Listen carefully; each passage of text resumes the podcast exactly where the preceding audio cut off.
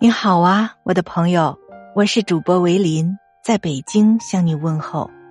今天要跟你分享的故事叫做《不想隔着屏幕说爱你》。故事的主人公小慧给我们讲述了她的爱情故事，我们一起来听吧。在遇到他之前，我根本没想到我会接受异地恋。而在一周年的时候，他说他要去北京，让我乖乖等他回来。送机的时候，他哭了，一个大男人竟然在大庭广众之下哭得像个小孩子，却又那样用力的抱着我，像小孩一样紧紧的抱住自己的玩具，生怕被抢走一样。我知道，从分开的那一刻起。所有看似简单的事情，都会变得没那么简单。我知道异地恋会分手的概率是百分之九十九，我知道我们会很苦。可是，我看到他那样撕心裂肺的时候，我还是对自己说：“不就是异地恋吗？我们熬得过的。为了以后的未来，我也得努力。”他在我额头轻轻的吻了一下。转身离开了我的视线，虽然真的很难受，现在也多多少少有过后悔，可那时我还是放他走了，因为喜欢他，所以无条件的支持他所有的决定。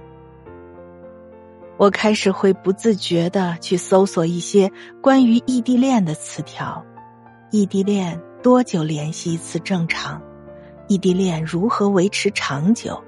异地恋如何提供有效的关心？如何守护这段关系？异地恋真的算恋爱吗？我开始无时无刻的在期待着我们见面的那天，只是傻傻的等那一天，等我们不再是在电话里拥抱亲吻。如果他没有提前说，突然出现在我眼前，就是一天最期待的事情。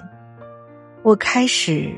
会有点心疼自己，当看到自己连发了十八条信息都没有回音，连拨了六个电话都打不通，联系不到朝思暮想的人，也没有办法知道他和谁在一起，在干什么，一个人的生活却是两人份的孤独无助。我变得越来越患得患失。越得不到回应，越害怕，越担心怀疑对方是不是快把自己给忘了。可我明明不是单身，为什么比单身还痛苦？为了放假可以去爱人的城市见到对方，我们不舍得买衣服，不舍得下馆子，不舍得花多余的一分钱，只想攒钱买车票。每一次我们见面，我都会提前兴奋好几天，而每一次分别又都跟失恋一样。无论是吃饭还是看电影，无论去干什么，我都只想牵着他的手，就很安静的靠着他，贪婪的迷恋着陌生又熟悉的味道。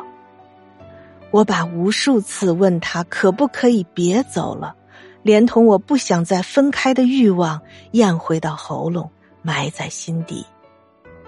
异地恋不只是考验着对方的耐心，更是考验了自己的认真。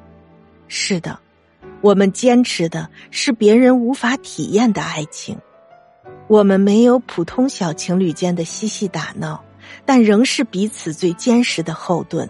我们相互理解，相互信任，并一直都在努力熬过时间和距离。偶尔在我们都有空的时候，也会视频聊天儿。可当我伸手去摸一下他的脸的时候，触碰到的，却只是微微发热的显示屏。那种突如其来的失落，我再也不想体会了。每次我都会忍住眼泪。因为我记得有句话说的是：“你别哭，我抱不到你。”所以我都是笑着和他说我进来的事儿。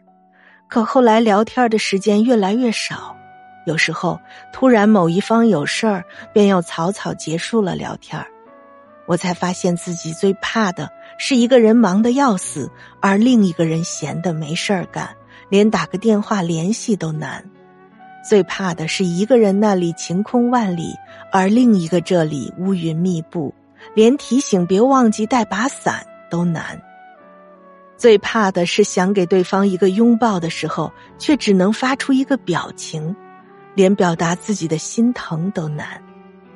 文字对于我们来说，终究是有点苍白。异地恋就像是一个透明的罐子，两个人相互看得到、听得到，可是就是触及不到。我能做的就只有在起风的时候裹紧自己的外套，不停的读书、参加各种活动，不停的让自己忙起来，忙到没有空去想他。我想变成更好的自己。只希望在以后能够以最不容置疑的姿态站在他的身边。虽然现在分开多一点儿，但是为了往后的一辈子，我愿意，我愿意陪他吃异地所有的苦，只要往后我们能够幸福，因为是他，所以我愿意去等。听完小慧的故事。让我不禁有些唏嘘，异地恋真的是甜蜜和痛苦交织在一起的爱。亲爱的朋友，你或你的朋友有没有异地恋的？欢迎你留言和我互动。